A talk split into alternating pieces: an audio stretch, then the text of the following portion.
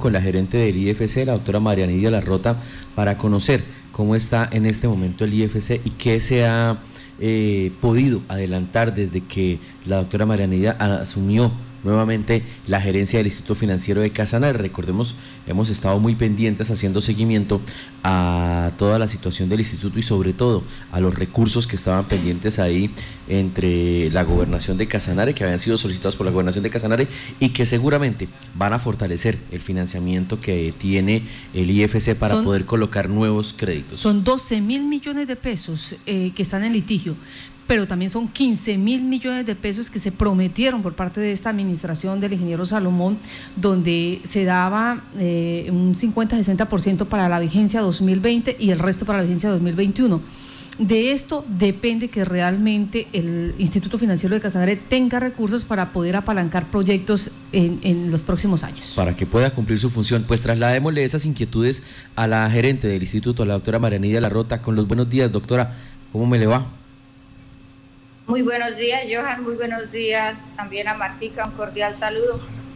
Eh, aquí ya, pues, prestos a todas las inquietudes que ustedes tengan frente al Instituto Financiero. A todos los oyentes de Violeta Estéreo, Dios les bendiga en este día. Bueno, doctora Marianidia, primero pues hagamos un balance así muy general de cómo está la situación en este momento en el instituto. Sí, pues em, desafortunadamente el instituto ha sido muy golpeado también por la por causa de la pandemia, porque pues la afectación que han tenido nuestros usuarios en materia económica se ha visto reflejada en la cartera del instituto, se ha visto reflejada en el ingreso. Hemos tenido meses positivos y al mismo tiempo hemos tenido meses muy muy negativos para la entidad, dentro de los cuales eh, las proyecciones que se tenían del 100% de recaudo no alcanzaron a llegar siquiera al 28%, pues esto es una eh, afectación que se le causa muy, muy importante a la entidad. Sin embargo, pues hemos venido trabajando fuerte de la mano con la Junta Directiva, con el señor gobernador, buscando eh, diferentes mecanismos de normalización de cartera que vengan en pro de los usuarios y a la par pues que nos ayuden a que el instituto permanezca por lo menos en pie mientras eh, se supera toda esta crisis económica que se ha causado eh, por el COVID-19. Doctora María Nidia, eh, ¿cómo va la recuperación de cartera, pues teniendo en cuenta los beneficios que se habían aplicado para los deudores, para quienes tenían créditos pendientes con el IFC? Pues básicamente lo que hicimos frente a un acuerdo que era trasladar las seis cuotas de marzo, abril, mayo, junio, julio y agosto que se vencieron a causa del COVID-19 para esos usuarios que venían al día, pues eh, los beneficiados son directamente los usuarios porque esas eh, cuotas se trasladaron al final de los créditos. Esto significa que en materia de recaudo pues no se va a ver reflejado hacia la entidad, eh, sino que se va a ver beneficiado única y exclusivamente en este momento el usuario, esperando pues que eh, a final de los créditos del, que tenían del plan de pagos, pues eh, se empiece a ver el ingreso de estos recursos. Entonces, eh, hemos trabajado en este tiempo a beneficio de nuestros usuarios para que los usuarios pues tengan un, un respiro en este momento de crisis y ya en el mes de septiembre tenían que entrar a, a pagar sus cuotas, normalizar sus créditos sin reportes a ninguna central de riesgo, sin causación de intereses moratorios y eh, pues obviamente nosotros conservándoles su historial crediticio sano como venía hasta el mes de febrero. Entonces obviamente lo que tiene que ver con el reflejo de ingreso pues no se ha visto. Eh, hemos sacado otro acuerdo muy importante que es en materia de procesos que estaban en vía judicial. Eh, en ese sí se ha visto el ingreso, es que todos que deseen acogerse a estos mecanismos lo hagan porque se vence el 31 de diciembre. Y ayer sacamos un, un, proyecto, un acuerdo muy, muy importante que va a favorecer al pequeño empresario, al microempresario, eh, porque son los microcréditos, donde quedaron dentro de, eh, dentro de ese acuerdo cerca de 10 mil millones de pesos que van a, a, a, buscarse a través del pago único sin intereses eh, moratorios, del 100% de esos intereses moratorios causados este acuerdo se sacó especial para los microcréditos, es decir, los créditos que no superan los 5 millones de pesos y que sabemos que en esta época pues han sido los mayor afectados esos pequeños empresarios, esos pequeños comerciantes que vendían sus comidas ambulantes, que vendían revistas, que vendían eh, por catálogo, que tenían sus pequeños proyectos agrícolas y pues por la pandemia no pudieron hacer, sacar sus mercados, etcétera. Para ellos se sacó ese proyecto especial. Entonces, ese se aprobó el día de ayer. Solamente es para los que no deben más de 5 millones de pesos y que se encuentran en mora a causa del COVID. Eh, se les condona el 100% de los intereses moratorios, se les cobra únicamente los intereses corrientes causados porque eso no los podemos condonar y mm, igualmente hasta un 80% de condonación de los intereses moratorios a quienes tengan ese mismo monto en deuda, que no superen los 5 millones de pesos y que no puedan pagarlo en un único pago, sino en tres pagos, entonces se les beneficia con tres con hasta el 80% de la condonación de esos intereses moratorios. Aquí lo que buscamos es beneficiar eh, cerca de, superamos los, los 3.000 usuarios eh, y esto pues es una eh, iniciativa del señor gobernador eh, buscando cómo ayudar a ese pequeño microempresario a que ahorita se vuelva a levantar y vuelva también a, fortalecer sus proyectos económicos. Doctora Nidia Larrota, o sea, 3.000 usuarios que ya en este momento tienen crédito son los que adeudan aproximadamente 10 mil millones de pesos y a ellos es que se les va a dar estos beneficios en cuanto al cobro del capital más no los intereses de mora. Sí, señora, eh, superamos, superamos los 3.000 usuarios, eh, porque son es microcréditos, pues calculemos que son cerca de 10 mil millones de pesos y las deudas no superan los 5 millones de pesos. Eh, y obviamente se van a ver muy beneficiados con este acuerdo que se sacó el día de ayer, que pues como son acuerdos COVID, pues tienen unas fechas perentorias y la idea es nosotros empezar a promulgar ese acuerdo a través de nuestra página web del instituto para que la gente lo conozca, los usuarios lo conozcan. Sin embargo, nosotros vamos a hacerle llegar a esos usuarios que ya los tenemos identificados una invitación a que se acerquen al instituto y que se acojan a este acuerdo y les vamos a explicar cómo es que se debe de hacer eh, para que sean beneficiarios de este acuerdo o eh, van a dejar su vida crediticia al día y adicional de eso, pues van a tener cómo fortalecer nuevamente sus proyectos. Usted ha dicho que eh, el proceso vía judicial de allí se ha recuperado recursos. ¿A cuánto ascendía la cartera mm, que ya estaba en vía judicial y cuánto se ha podido recaudar? Nosotros hoy tenemos una cartera eh, que supera los 30 mil millones de pesos. Es una cartera bastante importante porque eh, cuando inició la pandemia en el mes de marzo, eh, lo que fue marzo, abril y mayo, eh, las proyecciones que se tenían de recaudo pues no alcanzaron ni siquiera al 30%. Esto pues obviamente disparó la cartera. El instituto alcanzó a tener para el mes de cierre 31 de mayo un porcentaje del 63% de morosidad. En su cartera eso es un porcentaje sumamente alto. Eh, en la historia de los 28 años que tiene el instituto de creado, nunca se había tenido una cartera tan elevada, ni siquiera en la época en que se declaró emergencia eh, por el tema de, invierno, nunca se había tenido una cartera tan elevada. Eh, ya hoy en día la tenemos en el 55%, pues nos indica que en, en cuatro o tres meses largos la cartera se ha venido recuperando y en lo que tiene que ver con esos procesos en vía judicial ha sido acogido por, por varios usuarios que han buscado pagar sus obligaciones con un único pago, accediendo hasta el 70% de la condonación de los intereses moratorios. Y también para esos usuarios que tienen créditos hipotecarios y que tienen eh, otros procesos sobre esa misma hipoteca, sobre ese mismo bien que tienen a favor del instituto eh, con hipoteca, a ellos eh, se les está un, se les tiene un un acuerdo especial que es devolver los, los recursos indexados, no se les liquida mora, sino si se trae a futuro, a presente, perdón, se trae a presente el recurso que se les, se les prestó y devuelven esos recursos indexados. Em, ha sido un proyecto que ha sido muy bien acogido, hemos recibido recursos importantes, inclusive créditos que superaban los 100 millones de pesos. Se han visto eh, cancelados por un único pago. Entonces ha sido bien recibido este, este acuerdo que la Junta Directiva tuvo a bien aprobar y que es una iniciativa del señor gobernador para ayudar a todos esos empresarios que entraron en crisis por la pandemia.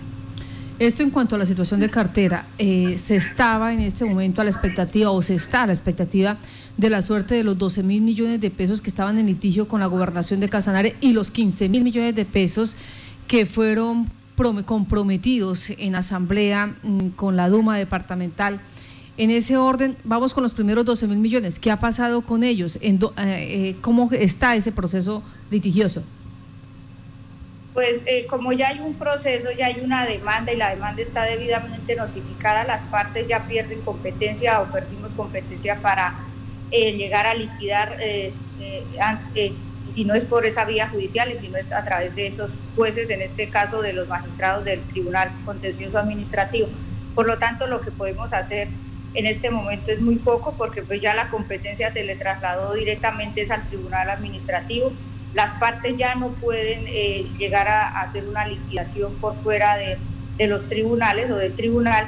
En ese orden pues hemos tenido algunos acercamientos con eh, la gobernación. El señor gobernador está muy interesado en que no se le afecte el instituto eh, en llevarse en esos recursos. Entonces hemos buscado unos mecanismos, estamos buscando unos mecanismos conciliatorios para mirar la viabilidad de esos mecanismos y poderlos llevar a una audiencia inicial o anticipada de conciliación ante el tribunal, pero obviamente dependemos de la venia del tribunal. Si el tribunal no nos acoge los posibles acuerdos a que se puedan llegar, pues tendríamos que esperar a un fallo. Eh, porque, reitero, pues ya el proceso está debidamente notificado al instituto como demandado y en ese orden ya se perdió competencia para algún arreglo directo. ¿Qué es lo que pide la gobernación de Casanar exactamente? La devolución de los recursos eh, que hacen parte de ese convenio 2113 con los eh, respectivos con los respectivos ¿qué? intereses eh, que se puedan haber generado a favor de esos 12 mil millones de pesos. Eh, doctora María Nidian, en, en el hipotético caso de que el tribunal decida devolverle eh, estos recursos a la gobernación, ¿con qué recursos va a contar el Instituto Financiero para poder trabajar?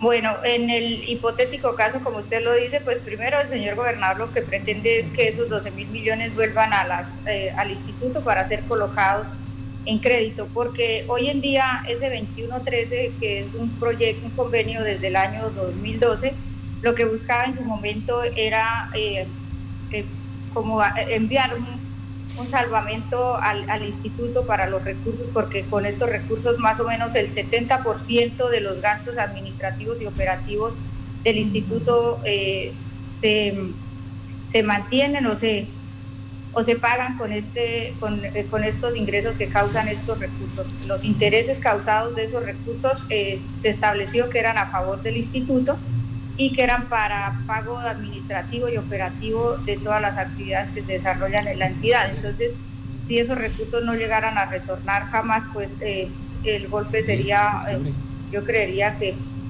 sumamente duro, casi que mortal para el instituto. En otras palabras, o sea, si el tribunal dice, eh, según la trazabilidad del de, el proceso, se obliga a que el instituto devuelva estos recursos a la gobernación, o sea, la gobernación queda con total autonomía para disponer de ellos, no necesariamente para devolvérselos al Instituto Financiero de Casanares, sino bien sea para una obra, para entregárselos a otra entidad bancaria, para cualquier cosa. Así es. Hay absoluta disponibilidad de esos recursos, pero nosotros tenemos la convicción y la, plena fe de que esos recursos van a, permanecer en el instituto por la voluntad del señor gobernador, que así es, como se ha expresado de parte de él y que estamos convencidos que el señor gobernador lo que quiere es que el instituto se fortalezca y sea en este momento uno de los factores o una de las entidades que más pueda ayudar a, todos esos empresarios que tanto necesitan en este momento un salvavidas para sus proyectos económicos. Doctora Maranidia, eso respecto al tema de los empresarios y los emprendedores y respecto al tema de créditos educativos, respecto al tema de el apoyo a los estudiantes que quieren eh, seguir carreras eh, universitarias o eh, especializarse. Bueno, frente a, a nuestros, nuestros estudiantes también tuvimos un acuerdo muy importante que también beneficiaba a todos esos profesionales que terminaron sus carreras y que estaban pagando sus planes eh, de pagos de sus créditos y que ahorita por la pandemia pues también se les vieron afectados sus ingresos. A ellos también les trasladamos a petición de parte las seis cuotas vencidas de, la, de los seis meses de COVID eh, fuertes que se tuvieron. Eh, y esas cuotas se trasladaron al final de los, del plan de pagos. Y adicional de eso, a ellos también se les dio el beneficio de poner al día sus obligaciones o de cancelarlas con un único pago o tres pagos conforme pues eh, las posibilidades de esos usuarios eh, y con condonación de intereses hasta el 70% eh, de los intereses causados o el 50% de acuerdo a la modalidad que ellos escogieran para cancelar esas obligaciones que se encontraban en vía judicial. Hemos sacado también esos mismos beneficios para esos usuarios y en este momento pues tenemos abiertas las líneas de crédito eh, activas permanentes para esos estudiantes que terminan ahorita su periodo académico eh, básico y que quieren hacer sus pregrados. Tenemos recursos para que accedan a esos créditos con la garantía de que eh, lo, lo, único que queremos es que haya más profesionales en el departamento del Casanare y que tenemos los recursos para garantizar esos créditos dentro de los 10, todos los 10 semestres que dura la carrera, porque nosotros sacamos un CDP para garantizar que esos recursos queden ahí em, dentro de un banco, en el banco que se saca a través de un CDT para garantizar que esos recursos no se vayan para ningún otro eh, otros gastos y garantizar a esos estudiantes a través de ese CDP esos 10 semestres de la carrera. Entonces tenemos recursos para los estudiantes, los invitamos a que accedan a los créditos, eh, tenemos toda la información en la página web, sin embargo, si también quieren acceder a, información eh, vía presencial, pues se pueden acercar aquí al instituto en las horas de la mañana. Tenemos jornadas de, lunes a viernes de eh, tenemos atención al público, cumplimiento con el pico y cédula, pero pueden acercarse a la entidad en este momento y preguntar sobre esos créditos porque tenemos los recursos para garantizar esos créditos. Superamos los 6 mil millones de pesos para créditos educativos en este momento y la idea es que los estudiantes aprovechen esos recursos y accedan a esos créditos. Permítame, doctora María Nidia, eh, me regreso a la parte de los recursos de capitalización. Ya hablamos de los 12 mil millones de pesos que estaban en litigio, pero hay 15 mil eh, que también pareciera están ahí como en duda. Esto, esto fue un compromiso de la gobernación de Casanare en la asamblea cuando se le requirió para mm, el plan eh, anual de inversiones. En ese caso, estos 15 mil millones de pesos ya los garantizó el gobierno departamental. ¿Se pueden contar con ellos? Bueno, eh, frente a este tema eh, ya se hicieron los proyectos porque eso tiene que ir a OCAD y en el local departamental pues tiene que hacerse el estudio y tiene que contarse con la venia del Departamento Nacional de Planeación, el DNP, y pues estamos en espera de, que el, DNP conceptúe si es positivo eh, hacer esta clase de proyectos con el instituto. Dependemos es de un tercero que es el DNP porque los proyectos pues ya se formularon. Eh, se trabajado con mesas aquí permanentes entre la Secretaría de Agricultura y un delegado del instituto para hacer esta, estos proyectos y pues ya lo que dependemos es de la aprobación en OCAT de esos, de esos recursos. ¿Y este OCAT eh, cuándo se daría? ¿Cómo es el procedimiento? Eh, eh, tengo, tengo entendido pues que ya dependemos es del concepto que nos emita el, el, el DNP, pero ya se hizo obviamente todo lo que tenía que ver con los proyectos. O sea, este concepto que emite el DNP es para decir si se puede o no se puede hacer uso de estos recursos, porque recordemos que la ley eh, de regalías, eh, la nueva, determina taxativamente que no se puede hacer uso de recursos de regalías para capitalizar entidades financieras como el Instituto Financiero de Casanare. eso es lo que estamos, ¿Esa es la espera que estamos teniendo los casanareños? Sí, señora, de eso dependemos y pues aspiramos que que el DNP nos dé un voto positivo y si no, pues entraríamos a establecer a través de unas mesas de trabajo con el señor gobernador cuál sería otra fuente de financiación para esos proyectos que se vendrían a, a buscar apalancar vía crédito acá a través del Instituto Financiero. Doctora Pero inicialmente, pues la única fuente que se tiene inicialmente es, es OCAD. Doctora Marianidia, ¿y hay alguna, se ha explorado alguna alternativa, se tiene algún plan B para eh, la eventualidad, ojalá que no suceda, pero en el caso en que no se dé esta situación? Mm. Eh, hasta, hasta la fecha no se ha explorado ninguna fuente de financiación porque pues sabemos que también el departamento atraviesa por una crisis eh, en, en, materia presupuestal y, pues dependemos básicamente de el Estos 15 mil millones de pesos que presuntamente y al menos en principio eh, se suponía iban a capitalizar el Instituto de Financiero de Casanare, iban a permitir oxigenar allí los servicios de crédito, ¿son indispensables? O sea, dependemos de ellos, el Instituto Financiero, eh, y sin ellos, ¿qué puede estar pasando? Bueno, eh, sí dependemos porque nosotros vivimos desde los intereses de los créditos. Nosotros no tenemos ninguna otra fuente de ingresos, solamente la de los, eh, lo que causan los intereses y de esos intereses es que se, vive el, instituto y, su operación y su administración depende de esos ingresos, eh, de esos intereses. Nosotros no podemos disponer para eh, esos gastos de los recursos de capital eh, sería, sería un prevaricato, no podemos hacerlo, una desviación de recursos no se puede hacer, únicamente es de los intereses. Entonces, si nosotros no tenemos capital de trabajo para generar esos intereses, pues obviamente la, la parte operativa se va a ver muy afectada. En este, en este momento pues estamos muy cortos en, ese, en esos recursos, básicamente eh, en la actualidad el instituto está haciendo eh, mes a mes únicamente para soportar esos gastos administrativos y operativos, mm, más no para generar eh, como un capital nuevo o un capital propio. Por lo tanto, pues obviamente es pues, una necesidad que tiene el instituto de que se le dé nuevos recursos para poder tener nuevos ingresos en materia de, de intereses y pues permanecer en el tiempo. Pero necesitamos eh, de esos recursos, sí los necesitamos, necesitamos de que ingrese eh, nuevo capital para generación de nuevos, de nuevos eh, créditos. créditos y a la par pues también beneficiar a los usuarios que tanto requieren en este momento un, un, respiro. Sí, doctora Nidia, aquí entre nos nomás, que solamente se entere Sudamérica, en, recursos en la parte, en, eh, ¿cuál es el capital en este momento del Instituto Financiero de Casanare? ¿Tenemos o no tenemos? ¿Podemos hacer eh, nuevos créditos o realmente estamos simplemente recuperando los intereses y los recursos prestados?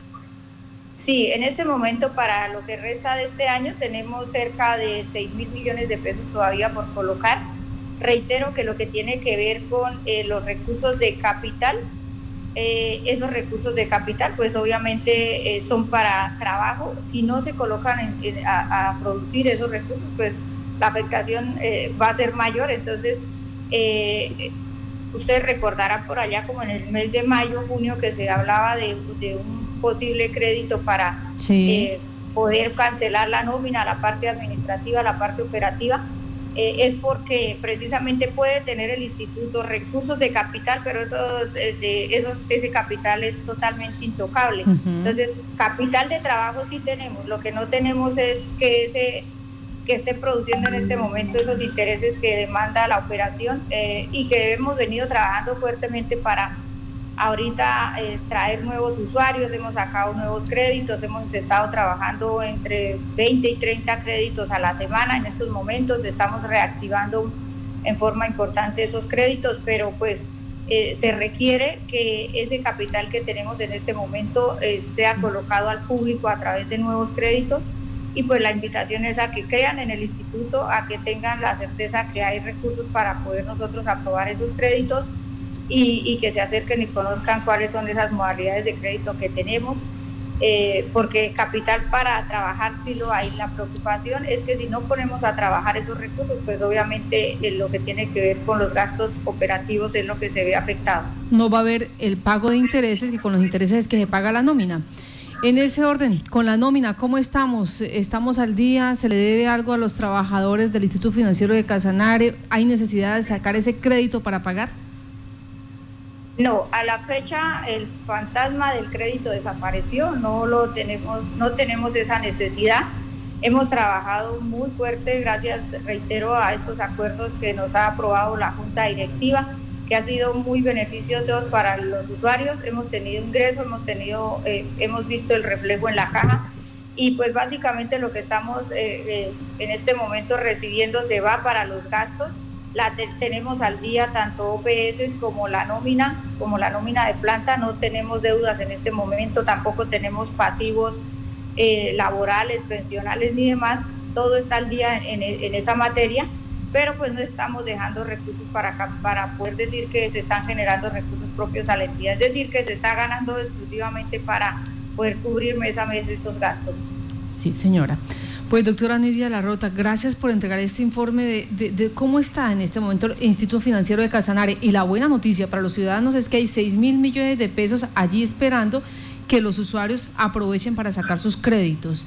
Y la otra excelente noticia que nos parece, eh, mejor dicho, sacada del estadio es que ese fantasma de que se necesitaba sacar un crédito para poder pagar la nómina, para poder pagar las OPS, pues desaparece ya en este momento. Sin embargo, nos dice ella, estamos eh, haciendo arras, o sea, si no nos está quedando cero, no, no nos está quedando un pesito para hacer nuevo capital para los créditos mañana. Y la mala noticia, señores, la gobernación de Casanare en su momento prometió estos 15 mil millones de pesos. Si no estoy mal, eran 8 mil millones para esta vigencia dilató, dilató, dilató y dejó de esperar hasta que llegó el fallo, el fallo no, corrijo, llegó la, la ley de regalías, la nueva ley de regalías y allí quedó claritico, quedó de manera expresa que no se puede capitalizar ninguna entidad financiera con recursos de regalías. Así las cosas, el Instituto Financiero de Casanare aquí para allá inicia un proceso contrarreloj para saber cuál es la otra fuente de financiación si puede o no puede seguir generando créditos. Doctora Nidia Rota, Nidia La Rota, muchas gracias por estar en Contacto Noticias. Eh, gracias a usted, Martica, a Johan, por la invitación, a invitar a nuestros usuarios a que crean en el instituto, a que se acerquen al instituto y a que adicional de eso aprovechen esos eh, acuerdos que ha generado la Junta Directiva, que han aprobado la Junta Directiva y que en este momento son de bastante beneficio para esos usuarios que sabemos que esperando la voluntad de Dios no se vuelva a presentar una pandemia de estas. Entonces, eh, eh, lo, lo, bueno para estos usuarios es, esos acuerdos por, por pandemia y, que los aprovechen antes de que esos, esos venzan y que ojalá no se vuelvan a, repetir ni la pandemia y sí se beneficien con estos acuerdos esos usuarios. Muchas gracias por la invitación a todos nuestros oyentes. Dios les bendiga y, y gracias por creer en el Instituto.